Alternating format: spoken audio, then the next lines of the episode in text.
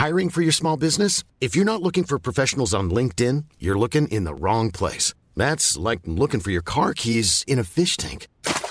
LinkedIn helps you hire professionals you can't find anywhere else, even those who aren't actively searching for a new job but might be open to the perfect role. In a given month, over 70% of LinkedIn users don't even visit other leading job sites. So start looking in the right place. With LinkedIn, you can hire professionals like a professional. Post your free job on linkedin.com slash people today. Bonjour à tous et bienvenue à l'heure des pros ce matin. Le réacteur nucléaire EPR de Flamanville est retardé. L'EDF l'a annoncé hier. Le chantier a commencé en 2007. Il devait être opérationnel en 2012. On dit aujourd'hui qu'il sera prêt en 2023. 11 années de retard. Ce fiasco industriel illustre tous les mots MAUX français. Notre pays est incapable de conserver une filière d'excellence. Il illustre également l'impuissance des politiques. Le chantier a traversé trois présidences. Il révèle aussi l'absence de sanctions de l'exécutif. Bruno Le Maire avait expliqué qu'il regarderait de près le dossier. Jean-Bernard Lévy est toujours président de l'EDF. On est à 12,7 milliards au lieu de 3. Mais tout va très bien, Madame la Marquise. Cela montre enfin le gaspillage d'État, la gabegie institutionnalisée. 9 milliards de dépassements, 11 années de retard. Le nucléaire n'émet pas de CO2, il est bon marché, sauf qu'à ce prix-là, ça devient cher.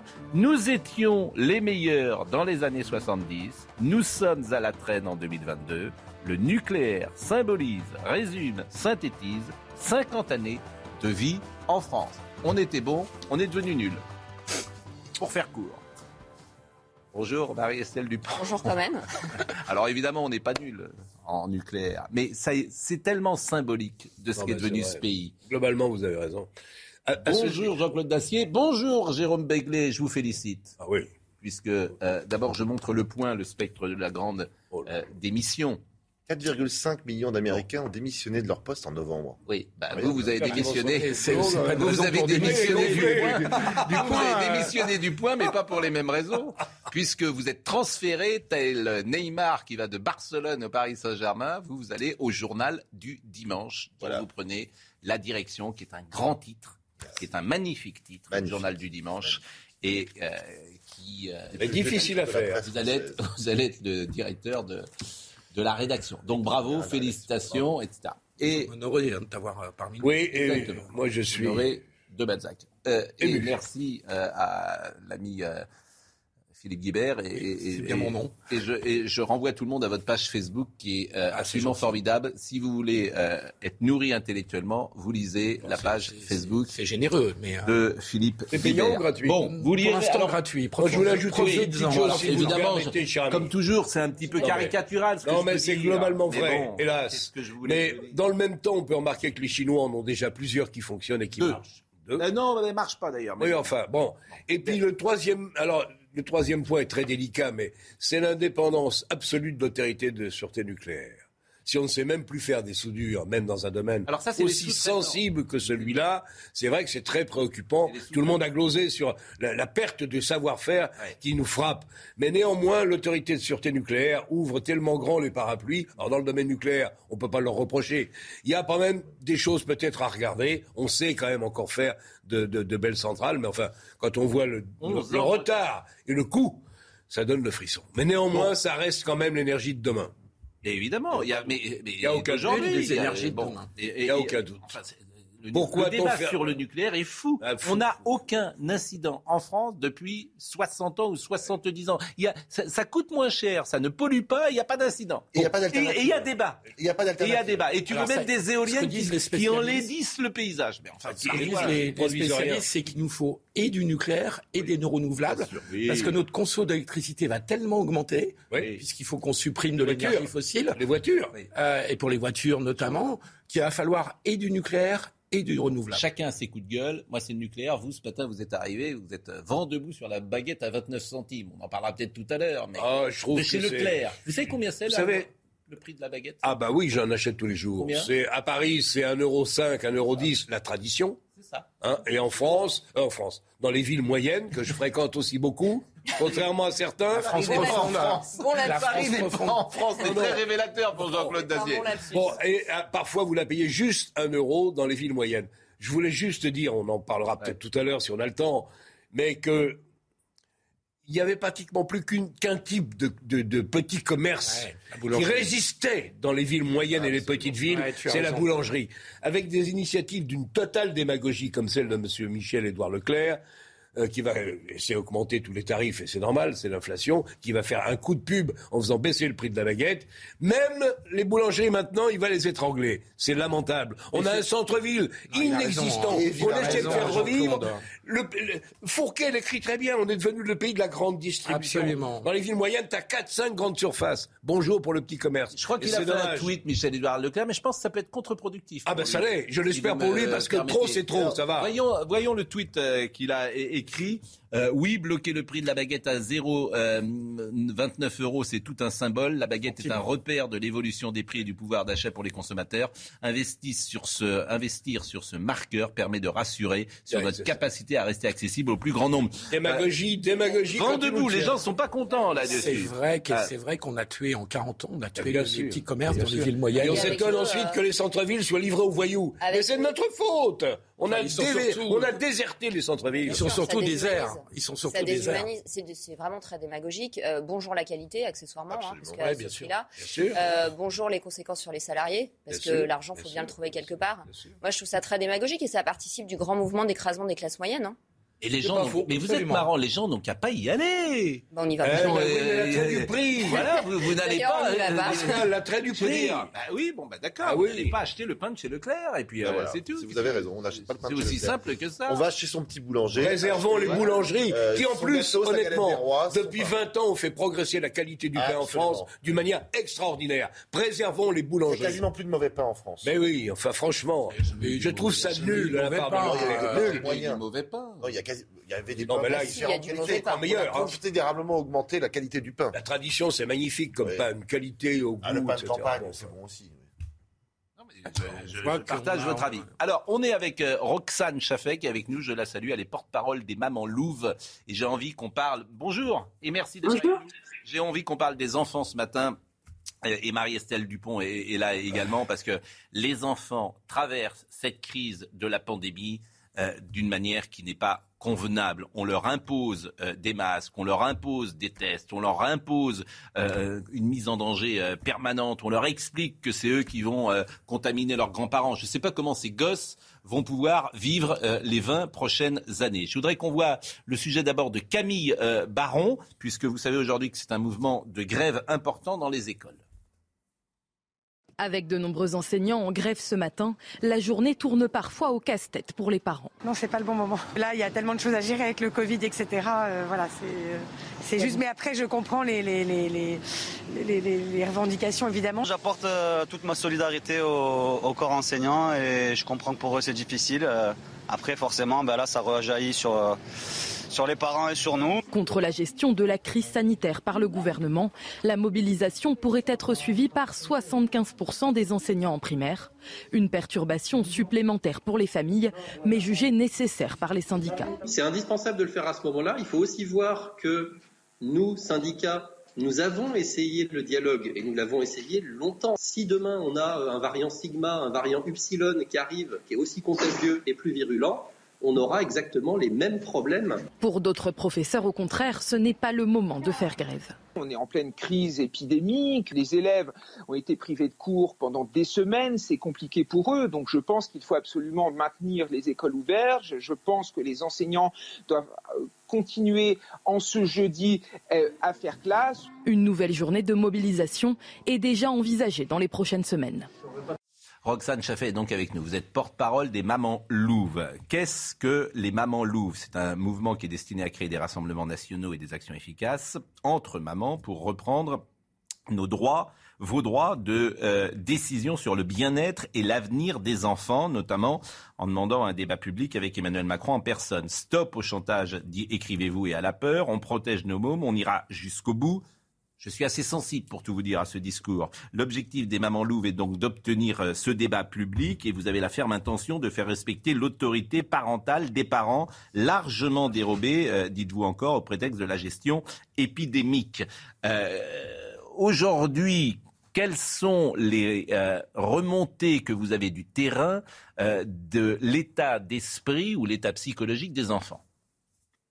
Merci Pascal déjà de nous donner la parole. On est très euh, heureux d'être avec vous. Je dis on parce qu'on est beaucoup de mamans. en fait, je représente à peu près 25 000 mamans aujourd'hui et beaucoup beaucoup de papas qui sont derrière. c'est vrai qu'on a pris une image forte de, maman parce que c'est notre instinct de mère qui aujourd'hui est euh, mise en jeu en fait. C'est-à-dire qu'on a notre instinct qui est constamment en alerte. Pourquoi? Parce que comme vous dites, euh, il y a énormément de témoignages qui nous montrent que la santé psychologique des enfants ne va pas bien du tout. Alors euh, nous, on a pléthore de témoignages. C'est-à-dire que c'est tous les jours qu'on a une centaine de témoignages qui arrivent, qui affluent. Et bah, je vais prendre un exemple là tout de suite. On a reçu un mail hier qui nous dit qu'une euh, principale euh, a écrit Je vous rappelle que le port du masque est plus que jamais obligatoire. Ainsi, les élèves qui s'amusent à le baisser seront considérés comme mettant en danger la vie d'autrui et seront exclus des cours. Voilà avec quoi vivent euh, les élèves en fait. Ils vivent avec cette constante culpabilité, la mise en danger de la vie d'autrui comme s'ils étaient des criminels, euh, non, en fait, les enfants peuvent pas aller bien avec euh, ce genre de discours, ce genre de culpabilisation et ce poids à porter. Euh, je rappelle encore une fois que c'est aux adultes de protéger les enfants et c'est pas l'inverse.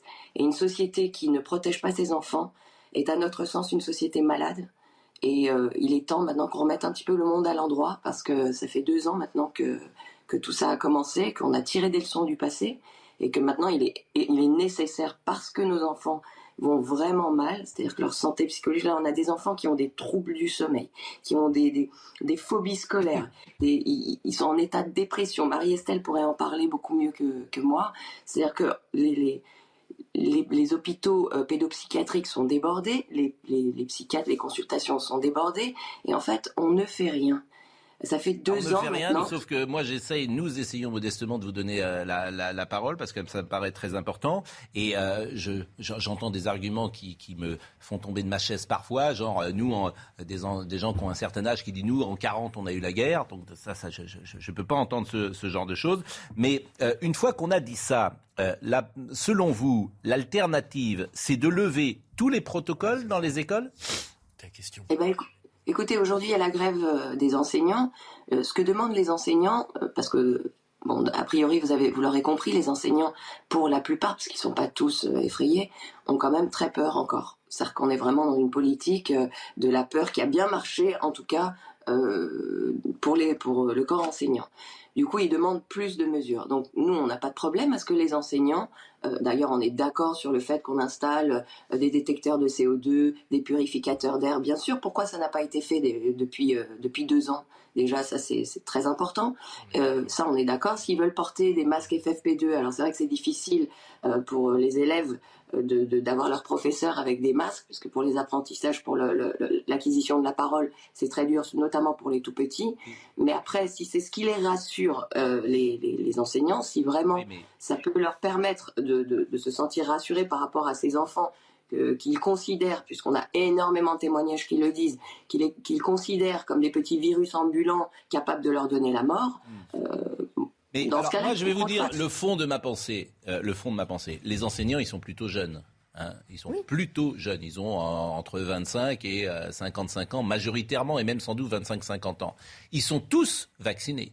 Moi, la vérité, ce que je pense, c'est que personne ne devrait porter un masque dans une classe.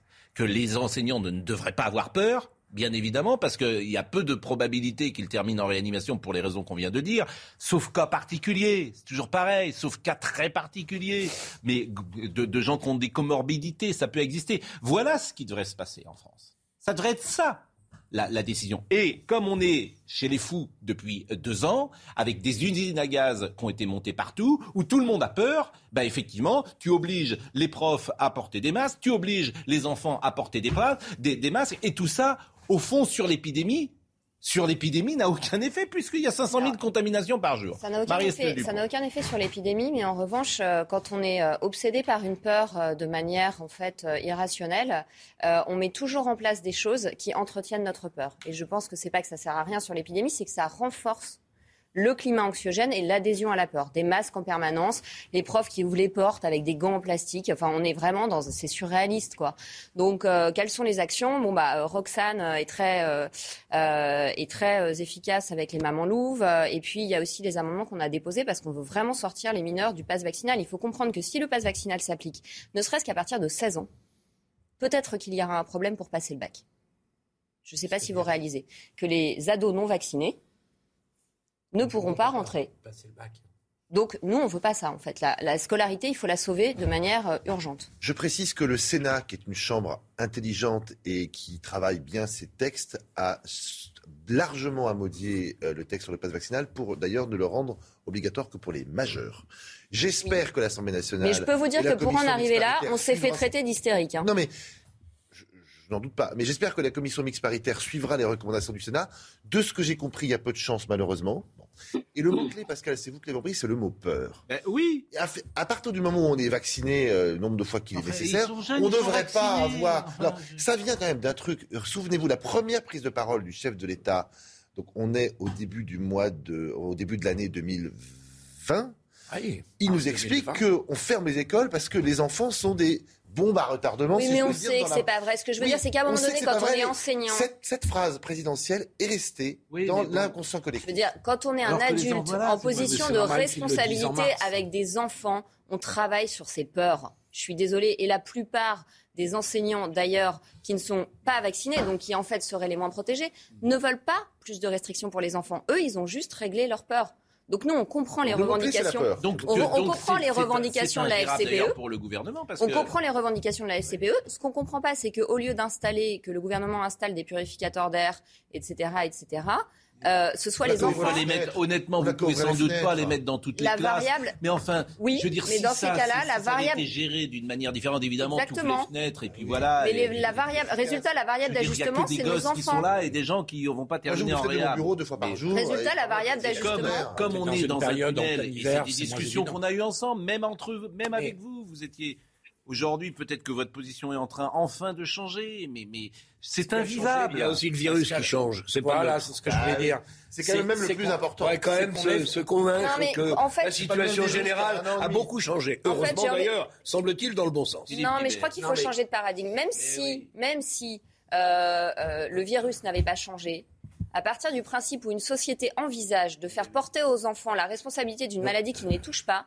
c'est une société qui est dépressive qui est malade. Mais en tout cas, moi, je suis sensible à tous ces arguments depuis de nombreuses semaines. On le dit ici. Après, il y a débat. Hein, tout le monde n'est pas. Il faut changer de paradigme parce que l'épidémie a changé. Enfin, Omicron, non, il faut avoir des valeurs. Je, vais juste bien terminer. Euh, Omicron change la nature de l'épidémie puisque on comprend maintenant qu'il y a beaucoup moins de formes graves, que même les formes graves ne sont pas traitées de la même façon à l'hôpital avec moins de soins critiques.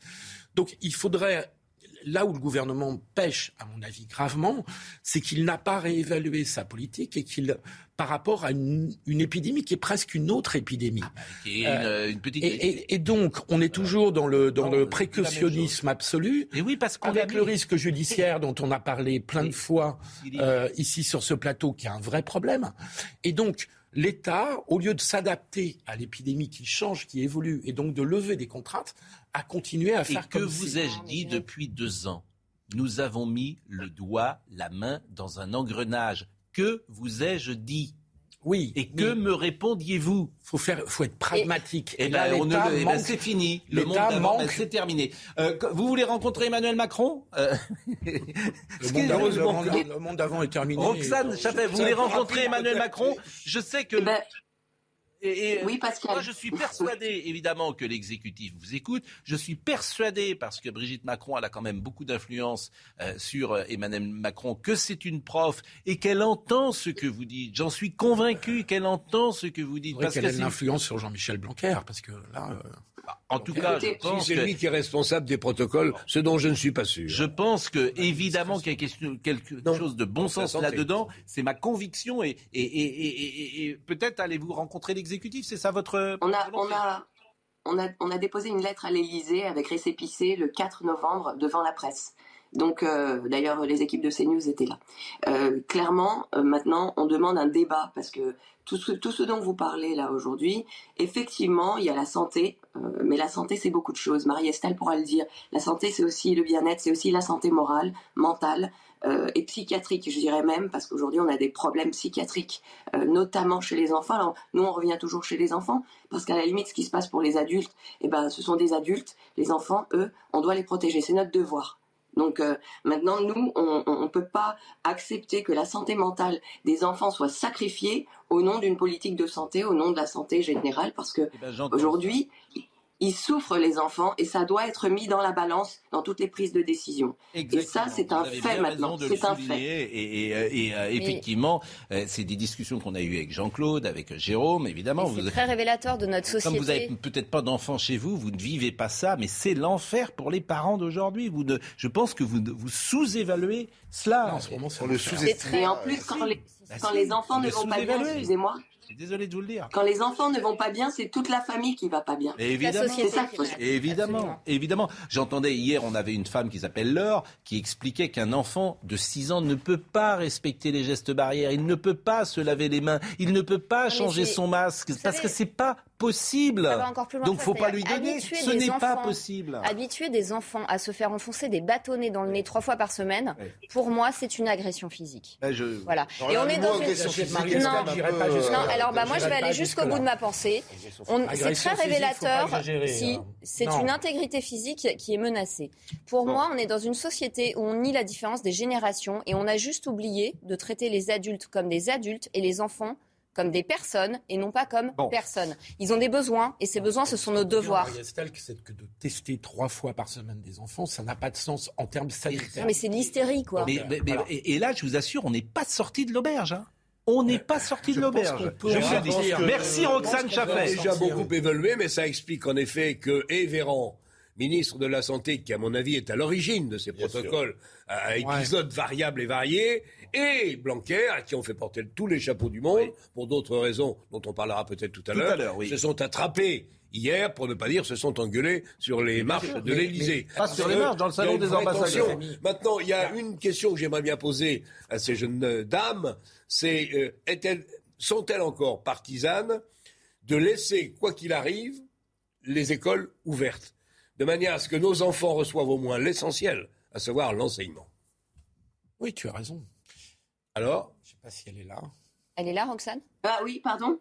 Mais bien sûr, bien sûr qu'il faut que les, écoles restent ouvertes. Bien sûr qu'il faut que, que, les enfants puissent être euh, instruits en toute liberté. Et maintenant, il faut vraiment qu'on les laisse. Pardon Vous m'entendez? Bon, il y a un taux d'incidence quand même chez les enfants, il faut le bah dire. C'est-à-dire que c'est un taux d'incidence. Hein, il y a, supérieur à la moyenne. Mais, mais, mais, effectivement. Mais, moi, moi j'ai même envie de vous dire tant mieux. Ils font leur immunité. Je suis je suis d'accord avec vous, donc je ne peux pas vous dire autre chose. Ils sont vaccinés, ils sont protégés. Les enfants ne sont pas coupables d'homicide. Il faut arrêter de leur mettre cette idée dans la tête. Mais personne dit ça. Mais si, vous rigolez Non, je remercie. à leur intégrité physique de leur mettre des bâtons. Vous ne voyez pas ce qui se passe dans les familles au moment des fêtes? C'était ahurissant nos consultations. C'était je veux pas que ma sœur vienne parce qu'elle a un enfant, il va tuer ma mère. La mère triple vaccinée. Non mais sûr, moi j'ai eu des témoignages. Il y a eu effectivement des reflets Roxane Chaffet, merci. Vraiment, Roxane Chaffet, merci. Merci beaucoup. Et, euh, excusez-moi, merci beaucoup. Et euh, on a énormément de témoignages qui sont très intéressants. Et si vous voulez, euh, parfois dans les émissions, avoir quelques, quelques bribes de ces témoignages qui sont vraiment, vraiment marquants, n'hésitez pas à nous N'hésitez pas vraiment à, nous avertir parce qu'il faut mener ce combat il faut quand même protéger euh, ces enfants. Je, m'étonne même que. donc je vous répète, moi, je pense qu'il faut enlever le masque complètement. Mais on enlève tout, c'est notre On enlève tout dans les écoles. Voilà, on enlève tout et les profs, euh, les profs sont vaccinés. Laissez le virus circuler, je suis assez d'accord avec ça. Il y en a. Bah, euh, Surtout que maintenant, le micron est quand même beaucoup moins dangereux avec le Delta. Je ne dirais peut-être pas la, grève des écoles. Mais avec le micron, je pense qu'on peut les effectivement libérer un peu les choses. C'est pas la faute, c'est la faute de Véran. C'est la faute par Omicron. Jean-Claude a été touché par la grâce. Par Omicron. Mais non mais c'est le virus qui a changé voyez-le. Vous êtes monolithique, vous voyez pas qu'on a quatre virus différents qui oh. succèdent. Non, parce qu'en fait, moi, j'ai des valeurs et que je, pars du principe que depuis le début, ils ont la maladie ne touchant pas les enfants, on ne devait de toute façon pas envisager de condamner les enfants. Au lieu, au lieu, au lieu. Mais je les connais par cœur, je les connais depuis toujours au lieu de dire on s'est trompé, en jamais, mauvaise foi, ah jamais, c'est le virus qui a changé. Mais jamais sur Delta, il fallait, il fallait être extrêmement prudent. Osez dire avec que c'est le même virus depuis deux ans. C'est pas vrai. On va vous arrange marquer la pub. Osez dire que c'est le même virus depuis deux ans. Osez dire. Jean-Claude, vous êtes un être pour qui j'ai une très grande affection, je dois le dire. Ça commence Mais ça commence comme ça. Je vous connais depuis 1988. Oui. Vous êtes un homme plein de contradictions, si vous me permettez. Tout à l'heure, tout à l'heure, on a parlé de la baguette. Vous m'avez chanté pendant des années les louanges du libéralisme. Jamais, mais ça n'a rien à voir. Ben vous rigolez Ah, c'est pas. mais c'est. Je pourrais vous répondre. C'est le marché. français est un État libéral. Je pourrais. ou quoi Je pourrais vous répondre avec un peu de provocation. La baguette à 29 centimes. C'est votre système. C'est le marché, monsieur. Au contraire. C'est le marché. C'est un État qui a laissé la grande distribution s'installer partout. mais l'État, vous en voulez pas Pas du tout. Vous n'en voulez pas. C'est ça le libéralisme. Vous voulez que je vous explique comment les partis ont été financés Mais Arrêtez un peu. Mais le libéralisme, c'est ça. Mais ça n'a rien à voir. Nous ne sommes pas un pays libéral. C'est la guerre, le libéralisme. Si nous étions un pays libéral, on se porterait mieux. C'était il y a 40 ans. oui, mais ça, ça, a duré longtemps. Hein. C'est la guerre, le libéralisme. C'est le meilleur qui gagne. Non, c'est faux, mais on n'est pas dans un État libéral. C'est là où vous vous trompez complètement. Oui, mais là, c'est le jeu du marché. Il a raison, Pascal. Non, évidemment que le jeu du marché. Ah, c'est pas le jeu du marché Non, parce que ah quand vous avez la totalité du, des grandes surfaces qui, en France, font la loi. Je vous ai pas parlé tout à l'heure du dialogue entre les PME, les petites entreprises et les grandes surfaces. Vous croyez que le débat est équilibré? Mais vous, je pourrais en parler jusqu'à ce soir. Alors, franchement, mais, je souligne, on a laissé les choses. Je souligne, je souligne cette contradiction qui existe chez vous, mais comme chez nous tous, on est, tous contradictoires. Ah, un peu quand même. Mais c'est une contradiction. Du marché. La France n'est pas un État libéral. C'est ce dont elle souffre, d'ailleurs. Ah oui, mais, si, et si vous voulez un État libéral, vous n'aurez plus de livre. Du plus euh, fort. Comment dire, le, prix du livre, c'est sauver le livre. Vous pensez qu'un État libéral fait faire et laisse faire n'importe qui, n'importe quoi. C'est totalement erroné. C'est l'inverse. L'Amérique a démantelé enfin, ses télécommunications, a démantelé AT&T. Vous rigolez ou quoi? Non, mais c'est la jungle libérale. Tu sais, quand ils sont ensemble, quand ils sont ensemble tous les deux, alors t'as Jérôme qui est, et puis il vient au secours de son. Je vais donner un exemple. La pause. Avec le bilan. La pause, amis. S'il vous plaît. Dès que ça l'embête, on S'il vous. Dès que ça l'embête. Non, mais on a un débat qui est légitime. La pause, cher Jean-Claude. Mais, mais, je ne dis plus rien. Eh ben, tant mieux. Un peu de pub, vive le libéralisme. Rendez-vous avec Jean-Marc Morandini dans Morandini Live, du lundi au vendredi, de 10h30 à midi. Euh, on va faire juste une petite parenthèse. On reparlera évidemment de la grève des écoles, mais je voudrais qu'on parle des églises vandalisées. Parce que je, suis toujours frappé, je passe mon temps à le dire, du deux poids, deux mesures. Est-ce que vous êtes au courant, en France, qu'il y a eu des églises à Bondy et à Romainville qui ont été la cible d'actes de vandalisme et de profanation le 10 janvier Est-ce que vous étiez au courant, par exemple Non, non, non. non. Oui, c'est fascinant. C'est-à-dire qu'un tag sur euh, un autre lieu de culte en France qu'une euh, église catholique, c'est la une de tous les journaux, mais des églises profanées euh, ou vandalisées, on n'en parle pas. La preuve, vous n'êtes même pas au courant. Gérald Darmanin va être ce matin à Bondy, à Romainville, parce que lui, il a bien compris. Il a bien compris. L'espace médiatique n'en a quasiment. Moi, je ne le savais pas. Je l'ai appris en écoutant Charlotte Dornelas, hier ou avant-hier, je ne sais plus, mais, qui a dénoncé cette situation. Mais je trouve ça incroyable. Est-ce qu'on sait Non. Alors, euh, deux églises à Bondy et à Romainville ont donc été la cible. Euh, on est euh, avec, comment dire, un prêtre, Serge Enzozi, qui est avec nous, qui est prêtre en Seine-Saint-Denis et à Romainville. Et il intervient maintenant parce que M. Darmanin va être là dans quelques secondes. Simplement, je vais apprendre aux téléspectateurs. Alors, ceux qui ont regardé la matinale avec Romain Desarbres sont au courant, bien évidemment, puisque euh, ce sujet, nous l'avons euh, traité. Mais voyez le sujet de Camille Baron. C'est l'un des objets les plus sacrés de l'Église. Le tabernacle qui contient les hosties pour la messe a été fracturé par les cambrioleurs. Ils ont aussi dérobé plusieurs vases sacrés et le système de sonorisation dans la sacristie. Les dégâts ont été découverts lundi matin par les prêtres. Ce qui m'a choqué aussi quand j'ai vu la porte de la sacristie, parce que c'est une porte qui était quand même assez bien, bien sécurisée. Mais bon, ils avaient les matériels nécessaires pour faire ça. Je ne m'attendais pas du tout à ça. Je pouvais tout imaginer sauf un cambriolage dans une église. Un choc aussi pour les fidèles. J'étais complètement sidéré. C'est. Moi, j'arrive pas à comprendre qu'il y a des personnes qui font ça. On ne pouvait pas penser que ça pouvait arriver dans un tel, un tel édifice. Hier soir, ils sont venus nombreux assister à une messe de réparation. Toucher à une église, c'est toucher à ce que nous avons de plus sacré. Nécessaire pour purifier l'Église après des actes de profanation. Un discours de pardon pour le prêtre qui n'empêche pas de demander réparation. Pardonner, ce n'est pas abandonner la justice. Autrement dit, ceux qui ont fait du mal, ceux qui ont fait des dégâts, doivent réparer. Deux plaintes ont été déposées par le diocèse pour cette église et celle de Bondy également vandalisée. Des enquêtes ont été ouvertes et le ministre de l'Intérieur est attendu sur place ce matin. Gérald Darmanin qui a tweeté soutien aux catholiques de notre pays à la suite d'actes de vandalisme qui ont touché ces derniers jours plusieurs lieux de culte. Des enquêtes ont été ouvertes qui permettront d'identifier les auteurs de ces actes inacceptables. Pas un mot hier soir dans les grands journaux d'information. Pas un mot. Pas un mot ce matin sur la radio de service public. Non mais je, le dis parce que évidemment que les journalistes choisissent leurs victimes aujourd'hui et leurs sujets pour des raisons idéologiques. Je ne peux pas vous dire autre chose, c'est une réalité. Euh, bonjour Monsieur l'abbé et merci d'être avec nous. Bonjour. Euh, vous êtes le père euh, Serge Nzouzi, vous êtes donc le curé de l'église de Saint-Germain-l'Auxerrois à Romainville. Je vais vous poser une question directe. Est-ce qu'en Seine-Saint-Denis aujourd'hui on peut encore être catholique? Ah oui, oui, oui, on peut être catholique à Seine-Saint-Denis, il n'y a pas de souci, oui.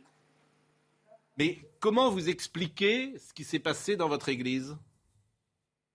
Ah ben, c'est inexplicable, c'est incompréhensible ce qui s'est passé dans notre Église, parce que c'est des choses en fait auxquelles on ne s'attendait pas du tout. Euh, voilà, moi je suis arrivé en fait les lundis matin, j'ai constaté les dégâts et j'étais sidéré, j'étais choqué. Je n'imaginais jamais que dans une église on pourrait cambrioler, c'était inimaginable pour moi. Mais en même temps, j'ai dit, ben, nous sommes euh, les gens de notre société où justement malheureusement on perd de plus en plus l'essence du sacré et on n'a plus de respect pour rien euh, dans notre société aujourd'hui. Et les gens, ils vivent dans une espèce de confusion totale, en fait. Alors, du coup, euh, voilà, c'est comme ça que je pourrais pas expliquer, mais essayer de, de comprendre ce qui s'est passé, même si je vous dis une fois encore que c'est vraiment incompréhensible pour moi. Il y a eu une messe dite de réparation, je ne connaissais pas. Ces messes de réparation, c'est un, quelque chose qui est classique dans ces cas-là? Euh, C'est la messe de réparation a été célébrée hier soir par notre évêque, euh, Monseigneur Delannoy. En fait, c'est une messe qui est prévue quand l'église est, vandalisée, profanée, euh, quand il y a ce qu'on pourrait appeler aussi une espèce de sacrilège. En fait, la messe de réparation, c'est une messe de demande des pardons. Euh, de demande des pardons à Dieu qui a été offensé par euh, ces, actes et demander pardon à, à Dieu euh, pour, pour les péchés de l'humanité parce que c'est une, nous sommes une humanité qui est marquée par, par les péchés, une humanité blessée par, par les péchés et on vient demander pardon à Dieu pour que les mal qui a été fait soient, soient réparés. Mais en même temps, je crois que c'est aussi une messe de purification parce que en même temps, l'évêque, il bénit l'assemblée, et il va asperger aussi les murs, l'autel, euh, une manière en fait de dire que ce qui a été réparé, ce qui a été souillé en fait était réparé par ces gestes de purification. J'imagine que les fidèles ont été choqués, peut-être que certains ont peur, qu'ils hésitent aujourd'hui, pourquoi pas aller dans une église euh, lorsqu'on est en Seine-Saint-Denis, même si vous me disiez tout de suite que on peut être catholique en Seine-Saint-Denis. Philippe Guibert voulait poser une question. Oui, monsieur, d'après ce que vous avez pu constater et comprendre de ce qui s'est passé, c'est un acte anti-catholique, anti-religieux ou bien c'est un acte de délinquance, de vandalisme qui, a eu lieu dans une église, qui aurait pu avoir lieu dans un autre bâtiment ou un autre, un autre lieu. Est-ce qu'il y a une volonté, ce que vous décryptez dans ce qui s'est passé dans votre église, une volonté anticatholique, hostile au catholicisme? Euh, faut partir de mon expérience dans mon église. Euh, je dirais plutôt, dans un premier temps, c'est un acte de vandalisme. Euh, parce que quand j'ai vu l'extraction qui a été euh, faite, euh, la fête par où ils sont entrés, et tout ce qu'ils ont pu emporter comme, euh, comme bien, en fait, c'est vraiment un acte de, vandalisme. C'était du vol. Et, aussi par la suite, bien sûr, dans, dans, dans les mêmes la même logique, ils ont pu aussi malheureusement faire aussi les actes de profanation. Non, mais, Parce euh, qu'ils ont emporté l'hostie, ils ont emporté les, les, ciboires, voilà. Bah, mon père, non, mais rentrer dans une église et voler un ciboire, voler des, hosties, c'est quand même une c'est pas neutre, c'est pas euh, aller. Une drôle de question que vous avez posée, Philippe Guibert. voler vous permettez. vêtements ou gâteau. Non, mais c'est une drôle de question que vous posez. C'est-à-dire qu'une église est attaquée et vous demandez si c'est l'église qui est attaquée ou si ça a un sens. Ben, pardonnez-moi, je, je, veux bien, mais, mais je suis quand même un peu surpris d'une question comme ça. Mais bon, peut-être que. Tout dépend ce qui est volé et ce qui est dégradé dans l'église. Bon, en tout cas, euh, Gérald Darmanin va arriver dans quelques minutes. Oui, il va arriver à 10h30 et chez nous, nous attendons. Gérald Darmanin, il considère effectivement, visiblement, Gérald Darmanin, il se déplace pas quand, le grand, quand une grande surface est vandalisée. Euh, a priori, euh, il prend l'ampleur quand même du sujet. Ah. non, mais c'est très intéressant de, voir les, d'essayer de comprendre les uns et les autres et les tropismes des uns et des autres. On n'est pas sur place, j'essaye de comprendre ce qui s'est passé. Oui, bien sûr, mais, j'entends bien, j'entends bien. Une église est attaquée et vous dites, est-ce que c'est l'église qui est attaquée? C'est une mais chose de taguer une église dans les Moi, ça me dérange pas. Je pense que vous je passe mon temps à dire qu'il y a plein de gens qui pensent faux dans la société. Non, mais Pascal, je, je, je, je, souligne que votre question, pour moi, pour moi, dit que elle, est, elle est étonnante un délinquant peut se dire que dans une église, il y a des objets de valeur qu'il ah va pouvoir revendre. bien sûr. Donc ça peut être un acte de délinquance. de taguer une église à l'extérieur que de rentrer dedans, c'est quand même dans quoi on rentre, et d'aller voler des ciboires, des hosties ou des... C'est un, Merci. C'est un lieu sacré de spiritualité. Donc quoi qu'il en soit, et quel que soit l'auteur, euh, ça rappelle quand même les barbares du Moyen-Âge qui brûlaient l'église dans les villages. Quoi. Je veux dire, euh, Merci, il faut, monsieur il faut comprendre que les choses ont un sens. Merci, monsieur l'abbé, en, tout cas. Si on s'en prend au spirituel et au sacré, il faut comprendre qu'on n'est plus dans une zone de où le droit s'exerce. Merci, monsieur l'abbé, et euh, vraiment, euh, merci euh, d'abord de. Monsieur l'abbé, c'est très. Monsieur l'abbé, c'est le, le, prêtre de l'abbaye.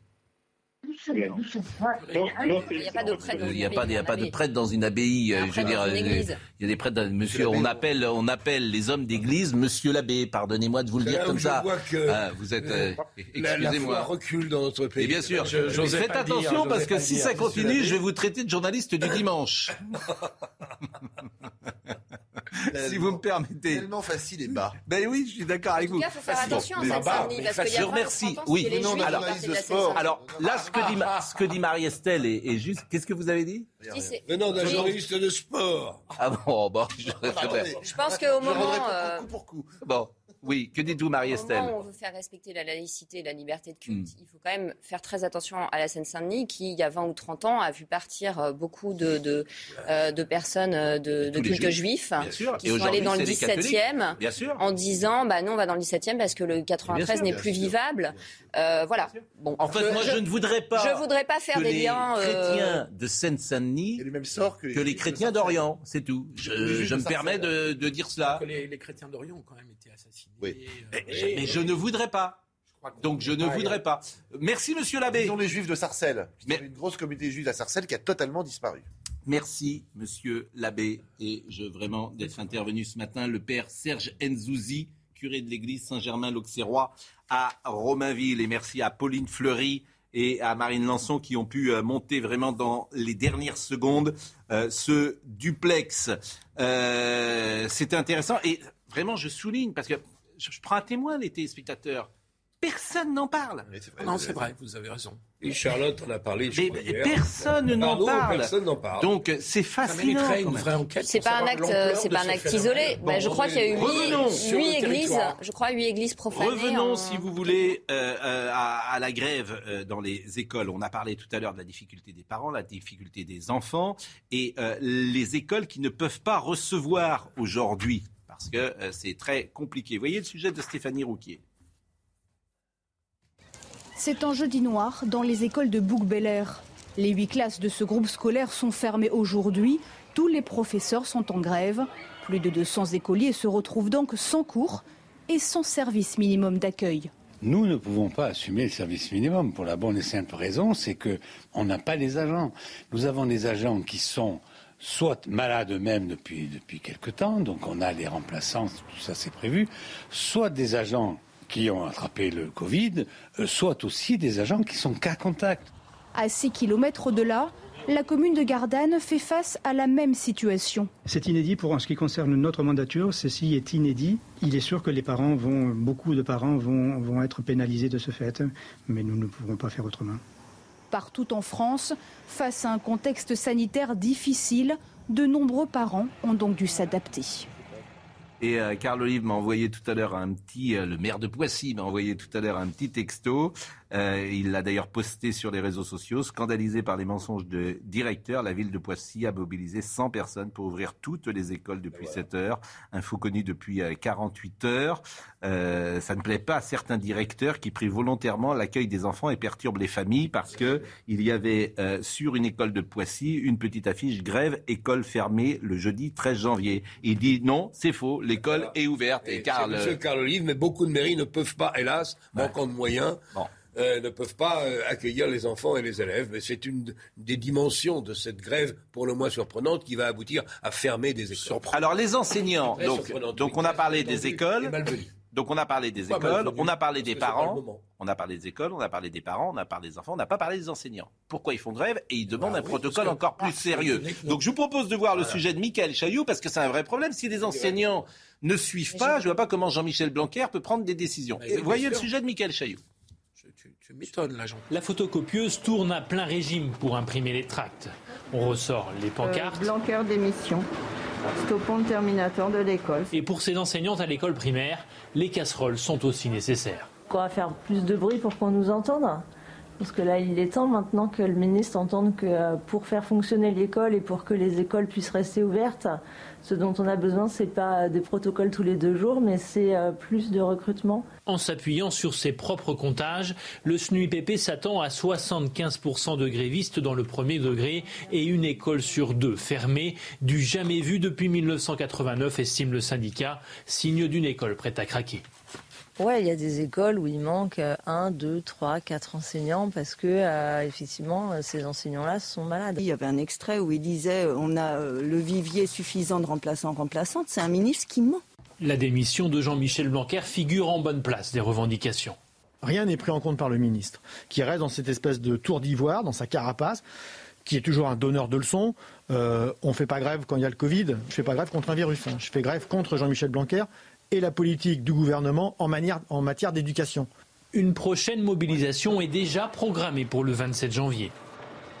Bon, l'avantage avec ce dernier professeur, c'est que lui, il avance pas masqué. C'est clair, oui. lui, il dit, je... voilà, lui, il veut pas de Blanquer, donc euh, bon, c'est clair. Aveugle, mais il y a des limites. mais l'explication. Alors, alors, attendez, les parents en ont marre, les enfants en ont marre, les enseignants en ont marre, mais ils en ont pas marre pour les mêmes raisons tous. C'est ça qui est difficile. Mais pour des raisons opposées. Et parfois opposées. Marie-Estelle avec des arguments qui sont ou des revendications qui sont opposées, je pense qu'il y a un socle commun à leur colère, euh, qui est le fait que tout a été régi d'en haut, mais en même temps rien n'a été anticipé. Est-il acceptable, quand il s'agit euh, d'une épidémie, que le stock de remplaçants ne soit pas prévu à l'avance? Alors que l'isolement, eh ben, normalement, il y a des remplaçants quand un, prof est malade. Quand, quand le moindre gars... Oui, pardon, mais j'ai... Je... Ah la réserve. C'est le problème du direct, c'est que parfois, la réserve... Même hors épidémie, de remplacer les Quand vous avez 10 jours d'isolement en moyenne, il faudrait que la réserve euh, soit euh, prévue. Ah il y a un professeur retraité qui a été appelé et qui a répondu Mais non, mais moi je ne vais pas venir, je serais venu avec plaisir si vous aviez prévu les choses. Rien n'a été anticipé par le ministère. Donc ils veulent tout gérer et ils n'anticipent rien. Donc moi hier, j'ai moi j'ai répondu hier dans le Figaro en disant je comprends très bien la colère des enseignants déjà leur épuisement, le burn-out, on leur enlève le contrôle sur leur travail, ils n'ont plus de disponibilité psychique pour leur mission première qui est quand même, je le rappelle, l'enseignement. On va Tout le monde a perdu sa place. Le témoignage d'un directeur, je le dis pour Marine L'école est en train de devenir. qu'on a écouté hier, qui racontait ce qu'est sa journée aujourd'hui. L'école est en train de devenir à moitié un pôle de santé et une cour de prison. Alors on vérifie les tests PCR. Enfin, c'est pas le rôle d'un enseignant. Ah ben, vous allez écouter exactement ce directeur d'école. J'avais passé son témoignage hier. Il passe sa vie à faire euh, de l'administratif ou à faire. Bien sûr. C'est pour ça qu'il faut tout lever. Les mêmes mots dans je vous signale. Avant et donc la grève des enseignants est parfaite. dans les hôpitaux, c'est-à-dire que vous avez une espèce d'infrastructure, des technostructures au-dessus qui vous impose de faire du rapport, du, du report euh, Écoutez ce directeur d'école Et vous ne soignez plus, vous n'enseignez plus. Écoutez ce directeur d'école. C'est méthode importée du Écoutez, Philippe. J'écoute, Pascal. C'est une lourdeur pour le directeur que je suis, euh, bien évidemment, dans le cadre de son travail. Je ne fais que de la gestion Covid. On signe même, on va dire, je pourrais presque les appeler des ordonnances, euh, où on dit voilà, merci de bien vouloir délivrer à telle famille pour tel enfant euh, tant d'autotests. J'ai l'impression d'être secrétaire de l'ARS. Nous, ce qu'on demande, c'est des FFP2, des détecteurs de CO2, tout un dispositif qui nous mette davantage en sécurité, premièrement. Après, ce qu'on demande, c'est une clarification du protocole et surtout une vraie simplification. Parce que M. Castex nous dit qu'il y a simplification, c'est pas vrai. Euh, maintenant, je pense que les motivations euh, de nos politiques sont euh, plus centrées sur une, une, satisfaction du public dans un contexte préélectoral. Et je pense que ça, ça fausse complètement la donne. Bon, résumons-nous. Les enseignants, j'ai l'impression qu'ils veulent plus de restrictions. Et pourquoi pas fermer des classes au premier cas Voilà. Les parents, certains en tout cas, veulent tout lever. Le ministre et le ministre. On fait comment? Je pense que les enseignants veulent aussi euh, simplifier les choses. C'est ce qu'il vient de dire euh, le monsieur qui est directeur. Donc il y a un besoin de simplification, il y a un besoin, tu le disais très bien, de concertation entre le ministère qui a fait tout ça dans son coin puisque et puis le terrain, parce qu'il faut que ça soit applicable. Leur truc est inapplicable. Bah déjà, chacun revient, revient à sa eh ben, place et on se rappelle qu'on a un point commun, c'est notre responsabilité vis-à-vis des mineurs. Donc on n'utilise pas les enfants comme variable d'ajustement. Oui, mais quand les enseignants veulent davantage de bah, restrictions, vous faites quoi Non, mais les enseignants, on peut, je pense, je, je pense qu'on peut les protéger sans augmenter les restrictions sur les enfants. On peut donner des masques FFP2 à ceux qui ont peur. On peut aussi arrêter de jouer avec la peur et leur dire attendez, vous êtes tous vaccinés. Vous êtes tous vaccinés. par exemple, vous irez pas. FFP2, ils vont enseigner. la solution que je préconise, la solution que je préconise, la solution que je préconise, Jean-Claude, la solution que je préconise, de dire on lève tout, masque euh, en classe, etc. Mais les, ils veulent, veulent pas. Ça, les enseignants. Je fais non, peur. Les enseignants ont raison sur non, mais deux revendications. On se prend le manche du bâton de leur avoir fait peur. On peut enseigner Jean-Claude, on peut enseigner avec un FFP2, je l'ai Mais t'es vacciné, quel est l'intérêt d'avoir un FFP2 dans une classe quand t'as 35 ans Jean-Michel Blanquer, point. Enfin, je veux dire, je dis que le... Quel est l'intérêt Il ferme les classes, bravo. Enfin, les amis... On peut comprendre que des gens n'aient pas envie d'attraper le Covid, quand même. Ah oui Mais ils sont vaccinés Je termine mon propos. Ils veulent des FFP2, c'est Ils veulent surtout la démission de Blanquer. Donnons-leur la FFP2. Ils veulent des capteurs d'air, ça fait plus d'un an qu'on en parle. Moi, j'en ai Des purificateurs d'air. On fait grève pour ça, parce qu'on manque de capteurs CO2. on ferme les classes. on enquiquine les familles qui savent pas quoi faire de leurs enfants. Parce qu'on veut des capteurs CO2. Arrêtez. Ne tombez pas dans voulez pas voir les faits, les réalités. Tant pis. Les familles sont enquiquinées depuis 10 jours. Tu pouvais anticiper. Marie-Estelle l'a très bien dit le truc n'a absolument pas été anticipé. Dès lors que tu demandes autant de tests à, des, à, des, à des gamins, ça veut dire que les parents doivent sortir du boulot pour aller faire la, la queue devant une pharmacie ou devant un labo, c'est n'importe quoi. Là-dessus, il n'y a pas de doute, là-dessus, on est d'accord. Le problème, c'est qu'on peut peut-être parler de ces choses. Il y a déjà effectivement, on peut de la grève, Jean-Claude. Non, c'est pas le principe de la grève. C'est un des mots. C'est un des mots de notre société. C'est qu'on fait grève d'abord et on discute ensuite. Non, c'est pas très. Le ministère. On, en crève. Si je peux me permettre, il y a un. Là, on parle de l'aspect logistique. Il y a un ah, aspect logistique, mais il y a aussi un aspect humain. Enfin, les enseignants sont des personnes et ça fait deux ans que ces personnes sont soumises quand même à des changements, à du stop and go, à des bah, suradaptations en permanence. Bah oui, nous aussi. Non, pas vous aussi. Oui, là, mais vous, vous êtes de mauvaise foi. Vous n'avez pas, vous pas dans votre vie quotidienne. Vous ne le vivez pas au quotidien. Exactement. Et toutes les contraintes que vous justifiez sont des contraintes que vous ne vivez pas. Exactement. Donc on a le droit quand même de ne pas mépriser les gens. Je ne suis pas d'accord avec les demandes des enseignants. Pour autant, j'entends complètement leur colère. La pause. Elle est légitime. Très bonne votre phrase. Les euh, restrictions que vous justifiez, vous ne les vivez pas. C'est bien le problème. Non, mais aucun, aucune personne qui confine n'a été confinée. Enfin, je veux dire, euh, c'est comme ça depuis le début. Vous vivez pas, vous savez pas ce que c'est. Non, je ah bah. Non, c'est les profs, c'est compliqué. Les parents, c'est compliqué. Extrêmement. On va marquer une. Les parents, c'est compliqué. C'est pour ça qu'il faut essayer de leur simplifier la vie et pas de fermer des classes et d'obliger aujourd'hui à garder des enfants. Vous savez pas quoi en faire. C'est le seul moyen de provoquer un dialogue. La pub. Ah bon? Bah, C'est dommage. C'est le drame de ce pays. Allez, un petit mot encore. Ça va C'est fini on, ne sait plus. Allez, on y retourne. Encore le petit, le petit mot. Le dernier petit mot. Non, c'est le sucre. Ah oui, c'est le sucre. Le quoi Petit sou Le dernier petit sou Michel Piccoli dans le sucre. Magnifique. La pause. Rendez-vous avec Sonia Mabrouk dans Midi News du lundi au jeudi de midi à 14h. Il a fait une grosse erreur. Très grosse erreur. Il est dans une forme. Mais vous prenez quoi le matin? Non, je ne savais pas que. Quoi? Vous prenez quoi le café matin? comme tout le monde. Non, mais vous en prenez Il plusieurs. vient d'où ce café Je veux dire, c'est. Vous êtes dans, café de. vous êtes dans C'est une news. forme. Parce que je le dis pour les téléspectateurs, Jean-Claude à l'antenne, mais hors antenne, c'est on élève le. Mais non, mais je réagis à un flash qui vient de tomber sur mon téléphone. Oui. Qui conforte ce que je disais sur cette fameuse baguette Oui. à 29 centimes, condamnée par la FNSEA. Ça me fait plaisir parce qu'au moins, il- il- on a je- raison sur le dossier. Pardonnez-moi, je suis d'accord avec tort vous de parler. sur le fond. Retour. Non, vous n'avez jamais tort, Jean-Claude. Euh, en revanche, euh, vous avez euh, comment dire, raison sur le fond, mais je souligne votre paradoxe. Un libéral Non, devrait dire c'est le marché. Mais on ne va pas reprendre ça.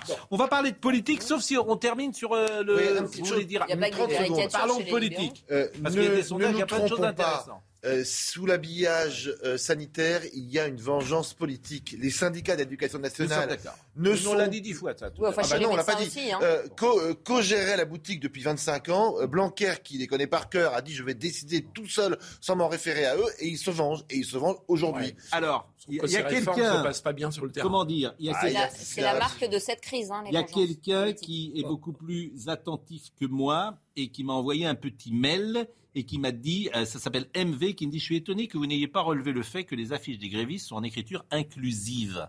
Et effectivement, j'ai demandé à Marine Lançon de ressortir une des images du sujet de Michael Chailloux, élève oublié, personnel maltraité, Voilà. élève oublié, c'est en écriture inclusive. C'est un quand même... Ça, ça, mais, ça, ça dit tout. Ça, ça Voilà, me choque voilà. au-delà de tout. Donc ce sont des attendez. enseignants. Arrêtez Ce sont des Philippe, Là, vous faites du, sont là, vous faites du inadmissibles. bashing anti quel- Mais c'est inadmissible. Est-ce que je peux terminer une phrase?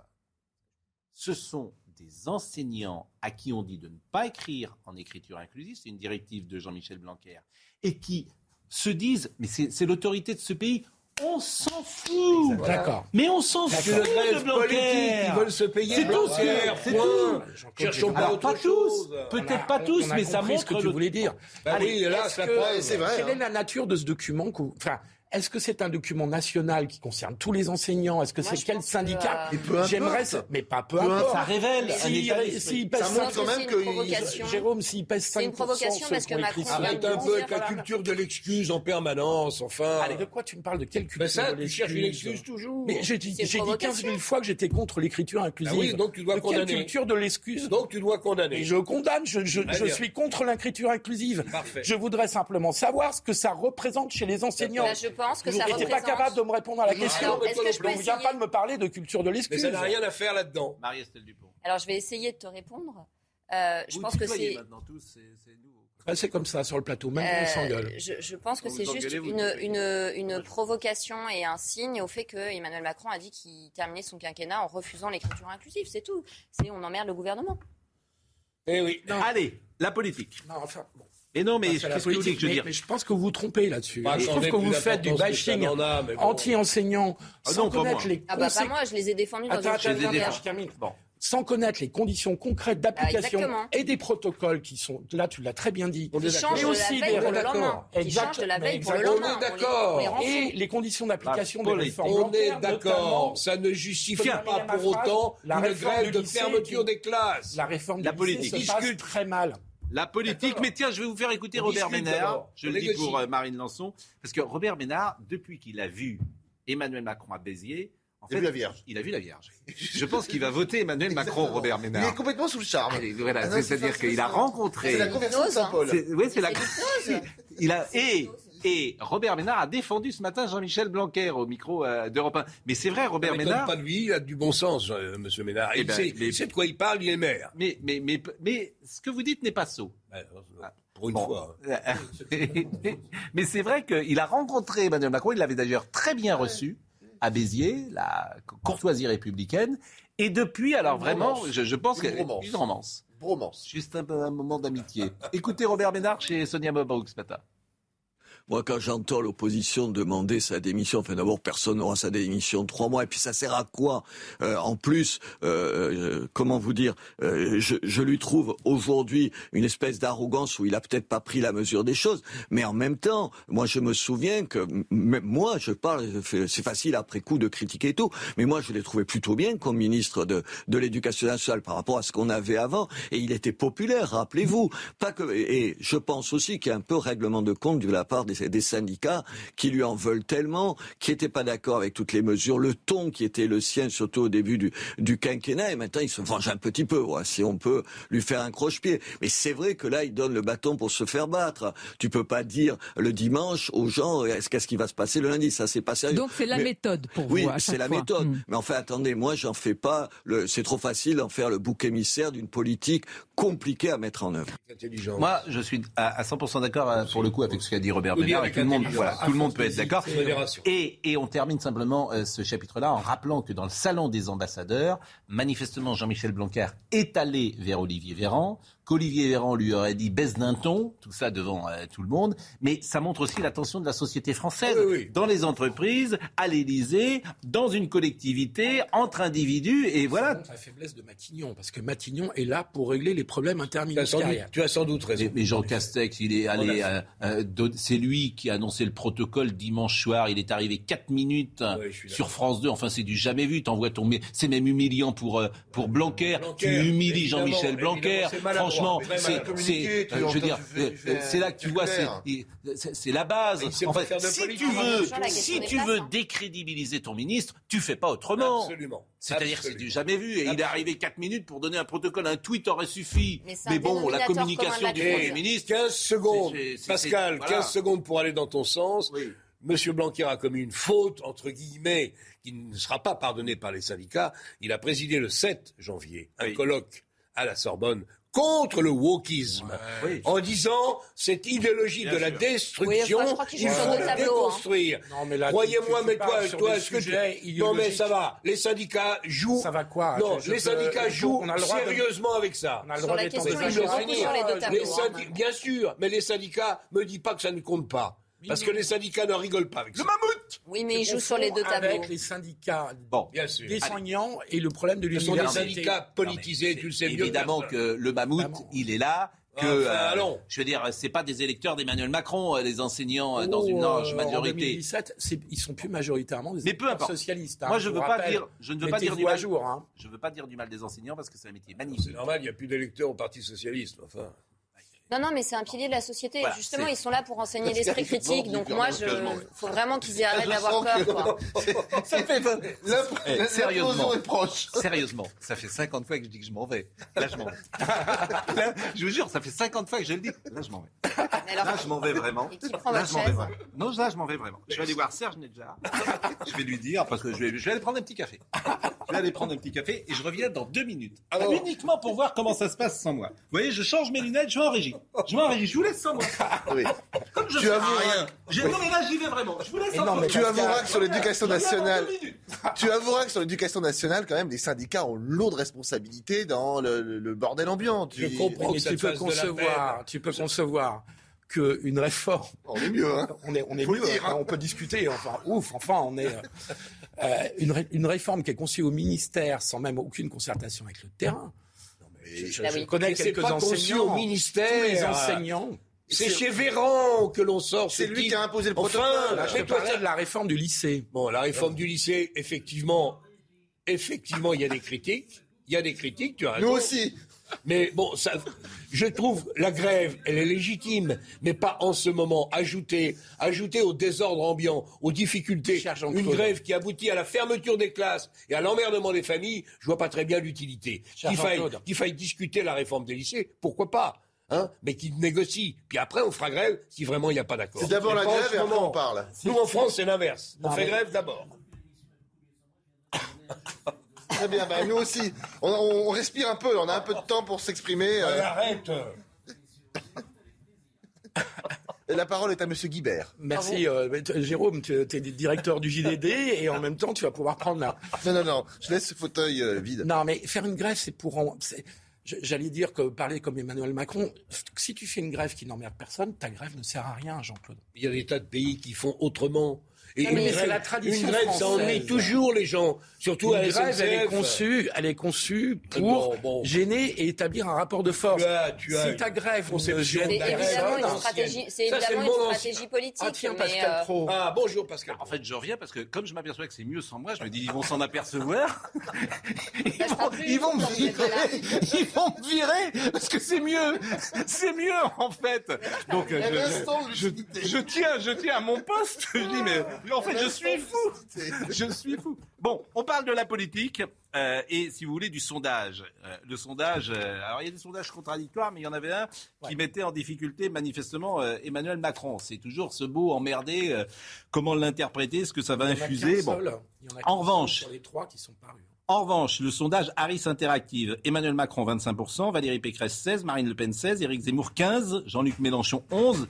Donc celui-là, euh, il montre quand même euh, que Emmanuel Macron est largement en Ah, tête au baissé. premier tour et que tout est possible au deuxième, évidemment. Tout est possible au deuxième. Alors, hier soir, je crois que Éric Zemmour rappelait les sondages de janvier qu'on a tous oubliés, janvier 2017.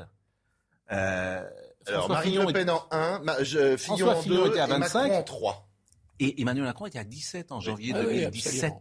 Quelqu'un connu, c'est normal. hein. Pas en C'était janvier. avant l'affaire Fillon, hein, c'était quand même avant l'affaire. Non, elle commençait. Elle a commencé avec la, L'affaire galette des Fillon, rois. elle Bon. commence. La galette C'est des vrai rois. qu'il faut se méfier aujourd'hui Bon. des sondages, je suis parfaitement Alors. Ils sont d'abord contradictoires, enfin pas contradictoires. Non. Il y a quand même des écarts grande tendance. sensibles. Oui. Il y a des écarts sensibles. Il y a un fait quand même, c'est que Macron, en dépit de l'emmerdement, etc., etc., sauf dans ce sondage-là, a que Non, dans celui-là, ça va encore. peu bougé et peu perdu sur une sortie quand même qui a beaucoup fait parler. En revanche, Méfions-nous. en revanche, Éric Zemmour ce matin était aux quatre vérités avec Caroline Roux et il va se passer des choses. Et notamment, effectivement, si Marion Maréchal euh, rejoint Éric Zemmour, les choses Ah. peuvent changer. Écoutez Éric Zemmour.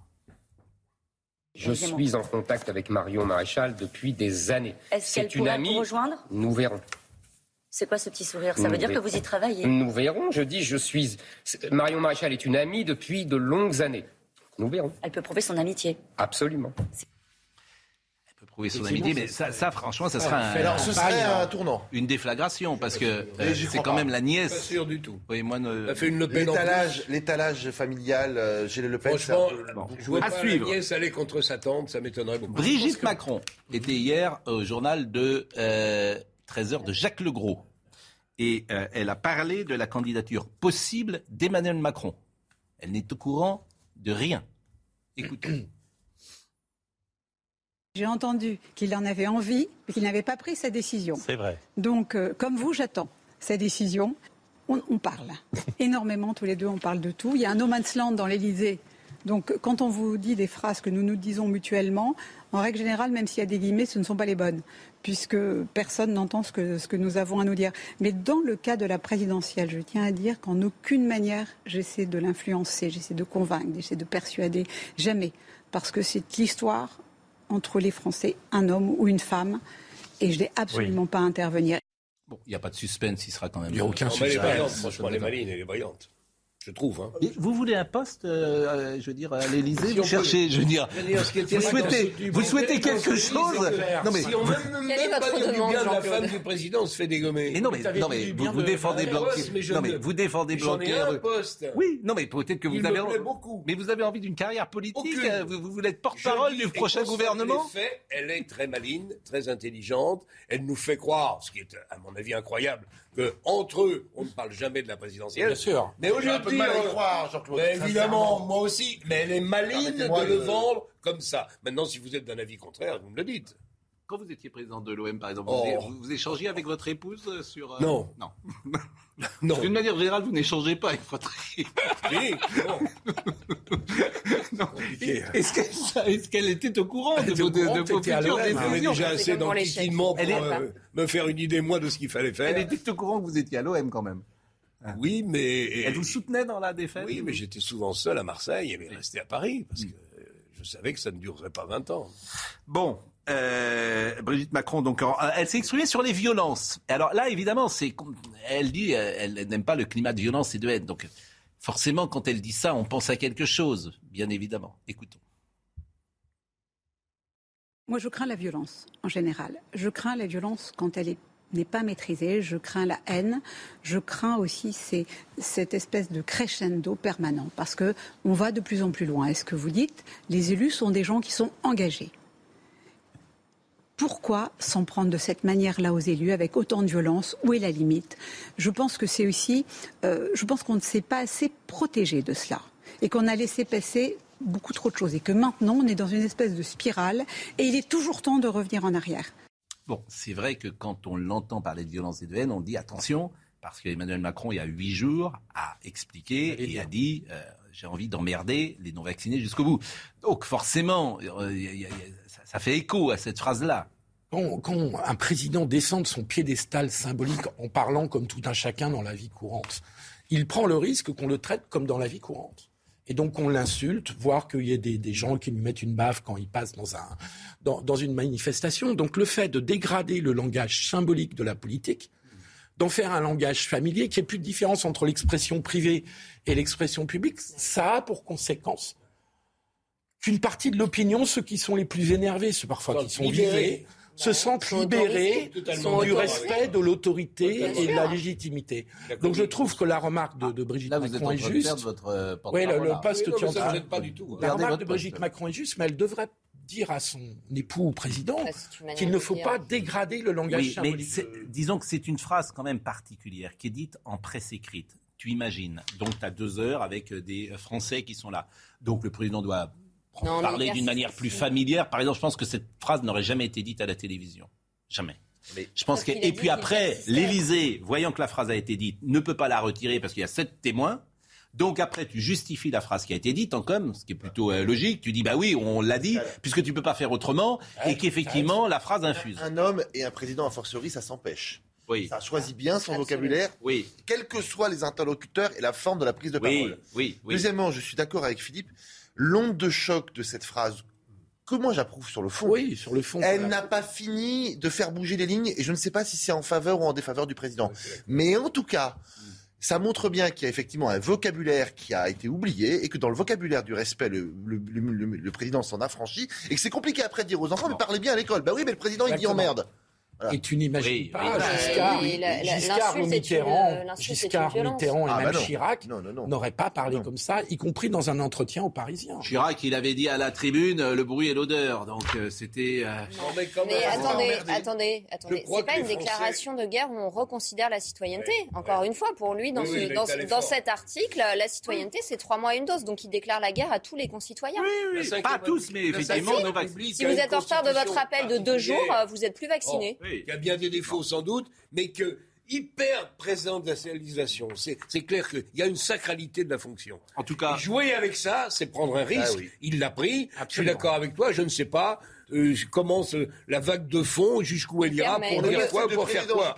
Mais, bon, un président vous avez dit un homme ça s'empêche, et ben là il ne s'est pas empêché, en plus il a permis. Bah Surtout que sur le fond, il pourrait dire la même chose en choisissant des mots, mais il l'a fait exprès. On ne fera, pas croire que c'est tombé là par hasard. Écoutez, là il y a discussion. Parce que, euh, je vous rappelle, il faut bien comprendre les conditions dans lesquelles cette interview se fait. Mhm. C'est une interview de presse écrite. Elle n'est absolument pas filmée. Donc, tu es dans ah un ton quand même plus libre avec euh, les uns et les autres. qui C'est un président de la République, Pascal. Bon, il a peut-être commis une erreur, j'y crois pas. Je, n'ai pas, c'est improuvable ce que je vous dis. Non, mais c'est sûr. par exemple, ce que, ce que dit Jean-Claude, est-ce qu'il l'a fait exprès ou pas? C'est-à-dire, est-ce qu'il entre dans une réunion, quoi, dans un, euh, dans ce, rendez-vous en sachant qu'il va aller le dire, je, intuitivement, je ne le crois pas, pour tout vous dire. Mais je ne peux pas vous le prouver. En revanche, une fois que c'est dit, tu es obligé d'assumer ah bah parce qu'après, tu as sept personnes en face et il y aura forcément quelqu'un qui dira Attendez, c'est pas l'interview qu'on a bah faite avec le président de la République. si à la lecture, il remplace emmerdé par embêté. Exactement. Ça passe. C'est gagné.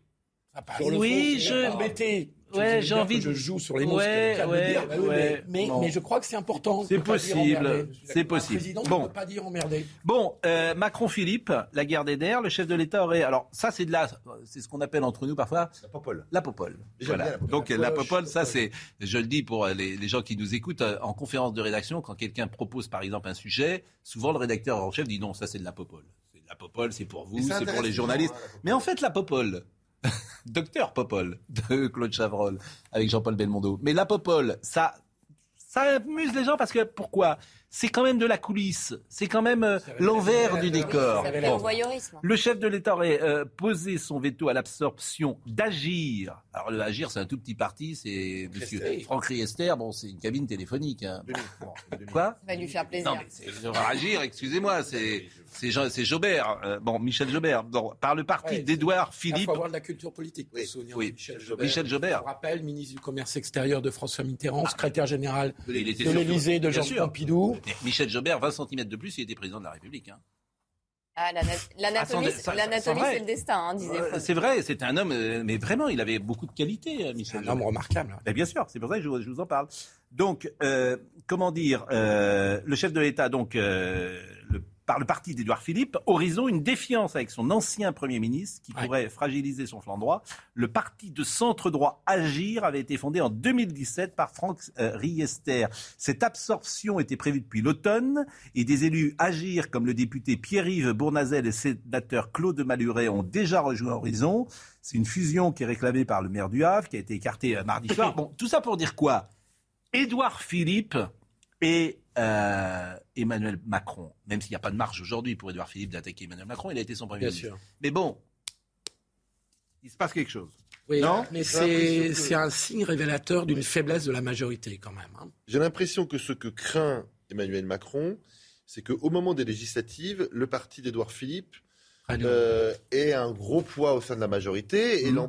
empêche euh, les macronistes de la première heure, si j'ose dire, d'être majoritaire tout seul. Donc il s'agit de lui baisser un petit peu la tête sous l'eau euh, provisoirement pendant quelques semaines. C'était un jeu dangereux mm. parce que il euh, n'y a pas non plus euh, l'avenue Montaigne. Il y a une marge gigantesque pour avoir une majorité. J'ai acté l'absence de consensus, à, a, annoncé Francky Riester. J'ai acté hier l'absence de consensus à faire fusion maintenant. Une partie d'agir la, la, souhaite, mais une autre, et c'est mon cas, pense qu'en pleine crise sanitaire, le, le temps n'est pas venu. Elle abandonne la crise sanitaire. Ah, elle a le large. Hein. D'organisation partisane. On voit pas trop le rapport. Tu manges ton chapeau là, c'est bien quand tu manges. Il y a un petit mot aussi sur Pelletier qui s'est déjà illustré. Ah oui, Pelletier, c'est pas bien ce qu'il a fait. C'est pas bien, franchement. Guillaume Pelletier qui a envoyé un mail. Alors il a envoyé, il a pris le fichier du RPR. C'est son fichier où il était vice-président des Républicains pour envoyer euh, euh, à, tous les adhérents le mal pour dire le mal qu'ils pensaient d'eux et le bien qu'ils pensaient. C'est pas, pas, pas Et, Christian Jacob a porté à convenable à la CNIL. Hein. Oui, non mais c'est vrai que c'est pas convenable, Guillaume. Alors, mais tous les la parenthèse. Mais tous les coups sont permis en politique. Oui, j'ai dit le fichier du RPR, vous aurez compris, que c'était le fichier évidemment des Républicains. Oui, des Républicains. Euh, nous avons un, ami boulanger qui est avec nous et Marine Lançon va me dire. Le général. Bonjour. C'est Guillaume. On est passé de Michel Jobert à la fin. Bonjour Guillaume, vous êtes euh, Grégoire, pardon, pas Guillaume. Grégoire, Grégoire bonjour. Grégoire, bonjour, vous êtes boulanger. Oui, je suis boulanger. Donc euh, vous êtes levé tôt ce matin. On se lève tôt le matin chez les boulangers, c'est une tradition et puis ça devient un plaisir à force. Bon, euh, la baguette à 29 centimes, quelle est la, votre réaction? C'est très ça fait mal d'abord. Euh, on se sent pas respecté du tout. Euh, de voir une baguette à 29 centimes, on, ne voit même pas comment c'est possible. Euh, donc c'est dur pour nous, pour les commerçants, euh, artisans qu'on est. Je comprends pas comment c'est possible de faire un produit nutritif où il y ait quoi que ce soit dedans de bon pour le consommateur en fait à, ce prix-là. J'ai l'impression qu'on revient 30 ans en arrière. Alors on dit souvent que c'était mieux avant. Il y a quand même des, choses qui sont mieux maintenant maintenant, euh, on n'arrête pas de parler de la juste rémunération des agriculteurs, par exemple. C'est impossible à 29 centimes de payer de la farine euh, où on paye le travail de l'agriculteur. Euh, et, nous, un artisan, on, ne peut pas survivre avec des baguettes à 29 centimes. c'est vraiment le prix, le prix, le prix. et c'est au détriment du consommateur, au détriment des agriculteurs, au détriment des artisans. voilà, je pense qu'on ne se rend pas compte de ce qu'on donne à nourrir aux gens on, oublie que ben, on est quand même un peu ce qu'on mange. Et ça, ça, ça fait vraiment mal, ouais. Euh, vous êtes euh, donc boulanger de la boulangerie Montgolfière à, Paris Oui, sais pas dans quel Oui, la boulangerie Montgolfière. On est dans le 17e arrondissement, rue Logier. Et nous, on s'attache en plus à tout faire le mieux possible. On achète des farines CRC euh, ou bio. CRC, c'est les labels de qualité qui justement s'engagent sur la biodynamie dans le champ, sur la juste rémunération des agriculteurs, encore une fois, sur l'aspect nutritif du pain. Euh, on développe des recettes dans lesquelles on ajoute des lentilles, des graines de courge pour qu'il y ait des acides aminés supplémentaires. Enfin, et on se retrouve en face avec euh, avec des baguettes à 29 centimes où on trompe tout le monde. C'est des, des produits. quel prix, la première baguette? La baguette, elle est à 1,10€. Ouais. Euh, avec, euh, je pense, ce qui se fait de mieux en farine. Et vous avez une marge quand même avec 1,10€, oui. vous gagnez votre vie? Oui. Oui, ouais, à 1,10€, c'est des baguettes. Alors, c'est le, le, au kilo, c'est le, le, pain le moins cher qu'on vend. Donc, même à 1,10€, ça reste euh, le produit le moins cher qu'on ait au magasin. On parce que ça reste le produit d'appel. Euh, une baguette, c'est aussi un agriculteur, un céréalier, bah un minotier. Euh, c'est des familles qui vivent avec ces matières premières. C'est des conducteurs qui transportent ces matières premières. Et que plus on perd. Alors, quand on paye 29 centimes, vous voyez, si ça, je vous le vends en euros et qu'on on est à 5 à va participer dessus, on va se partager un euro en 5. Si je le vends 10 euros, on va se partager 10 euros en 5. Donc on vivra mieux. Voilà, il faut à un moment donné arrêter avec la politique systématique. Ouais. mais là, low cost, j'achète le moins cher là, c'est un coup. Il va perdre évidemment beaucoup d'argent. Michel-Édouard Leclerc, d'habitude, est plus malin que ça quand il fait des médias. Là, il a fait une grosse bêtise, pour ne pas dire plus. Je pense que la bonne initiative serait de retirer son affaire et qu'on n'en parle plus. Parce qu'effectivement, il va perdre beaucoup d'argent. Enfin, il va perdre l'argent. Je sais pas combien de baguettes il vend. Mais bien évidemment que c'est pas un coût économique qui tienne debout. C'est évident. Au détriment des boulangers, c'est le seul commerce qui subsiste dans les centres-villes. Perdons pas de sa vue. Les boulangers, et puis je pense qu'on peut même plus comparer. Enfin, cette baguette-là, c'est de la malbouffe. Ça n'a rien à voir avec la baguette du boulanger. parole des boulangers que. Si ça vous va. C'est plus non, bon. non, mais euh... les boulangers, j'y respecte parce que. Mais comme tous les petits commerçants, on en manque. Et je suis parfaitement d'accord avec vous. Merci beaucoup, monsieur euh, Baron. Euh, en, en ce moment, vous êtes en pleine activité, j'imagine, avec euh, la galette. Euh, la galette brioche, la galette frangipane. Et euh, c'est toujours un débat qui nous anime. La frangipane ou la brioche? Ah, c'est pas donné à hein, la frangipane. Une frangipane pour 6 personnes, vous vendez ça combien dans votre boulangerie? Parce que là, y a Pour 6 personnes, on vend ça 25 euros. 25 euros, vous vous rendez compte? Ouais. Alors c'est vrai que, par exemple, je pourrais citer une marque très célèbre de surgelé qui vend euh, sa galette à 7 euros. 7 euros et ouais. qui est pas euh, qui est assez bonne d'ailleurs. Hein. Donc là, alors on est à Paris. C'est vrai qu'à Paris c'est plus cher qu'en province, mais euh, une une galette à 25 euros pour 6 personnes, c'est pas donné. Mais j'imagine que c'est une, bah, une galette de grande qualité. C'est des très bonnes, c'est des galettes de bonne qualité et puis surtout c'est pareil là, c'est la poudre d'amande qui coûte oui. cher. C'est une matière première euh, voilà coûteuse. Aujourd'hui, faire des pour avoir une baguette à, à, à une baguette, une galette pardon à 7 euros euh, ben, ça veut dire, euh, je, je vois pas comment on est allé compresser le prix de la poudre d'amande. C'est même au, si on dit, même si c'est acheté au producteur directement à, au, au, bord du champ, c'est impossible d'aller chercher. Eh ben merci. Vraiment merci c'était un plaisir. Merci aussi là encore à Valérie Weber, à Pauline Fleury qui ont travaillé pendant que l'émission euh, était en marche pour euh, vous euh, joindre. Je crois que nous arrivons au terme de cette émission qui aura été tout à fait exceptionnelle, je pense. Et grâce à vous, la... une des meilleures. Une des meilleures sur la défense des boulangers que de Jean-Michel Blanquer. Hein. Pendant heureusement que deux minutes. Ça a, été, ça a été la meilleure. je crois que, je crois que c'est la meilleure séquence depuis six ans d'émission que nous la faisons. vraiment, c'était un plaisir d'être avec vous ce matin. Bravo pour votre combat, euh, Marie-Estelle. Euh, j'ai vu également que vous défendiez Fabien Roussel sur votre page Facebook. Mais vous allez voter pour qui alors? Parce que vous, vous êtes Anne Hidalgo, par exemple. C'est pas possible pour ah vous. non, pour moi, je ne voterai pas Anne Hidalgo. Alors que vous êtes un électeur du PS. En fait, c'est la première fois dans une présidentielle depuis 88 que vous n'allez pas. Vous avez dû voter pour euh, François Mitterrand, pour Lionel Jospin, pour François Hollande. Oui, oui, j'ai fait. Et là, vous ne voterez pas pour Anne Hidalgo Non. Non, parce que je trouve qu'à un moment donné, écoutez, oui. quand on n'a rien à dire, il faut savoir se retirer. Je pense que l'urgence. Alors là, c'est réglé. Punchline, c'est fini. On fera pas mieux. On fera pas mieux. Merci. Ça s'appelle une erreur de. Audrey Missiraka. Audrey Missiraka était à la réalisation. Thomas était au son. Euh, Mélanie était à la vision. Merci à Marine Lançon, vraiment, parce que c'est un plaisir d'être ensemble le matin. Merci à Arthur Muriot. Arthur et, et Marine sont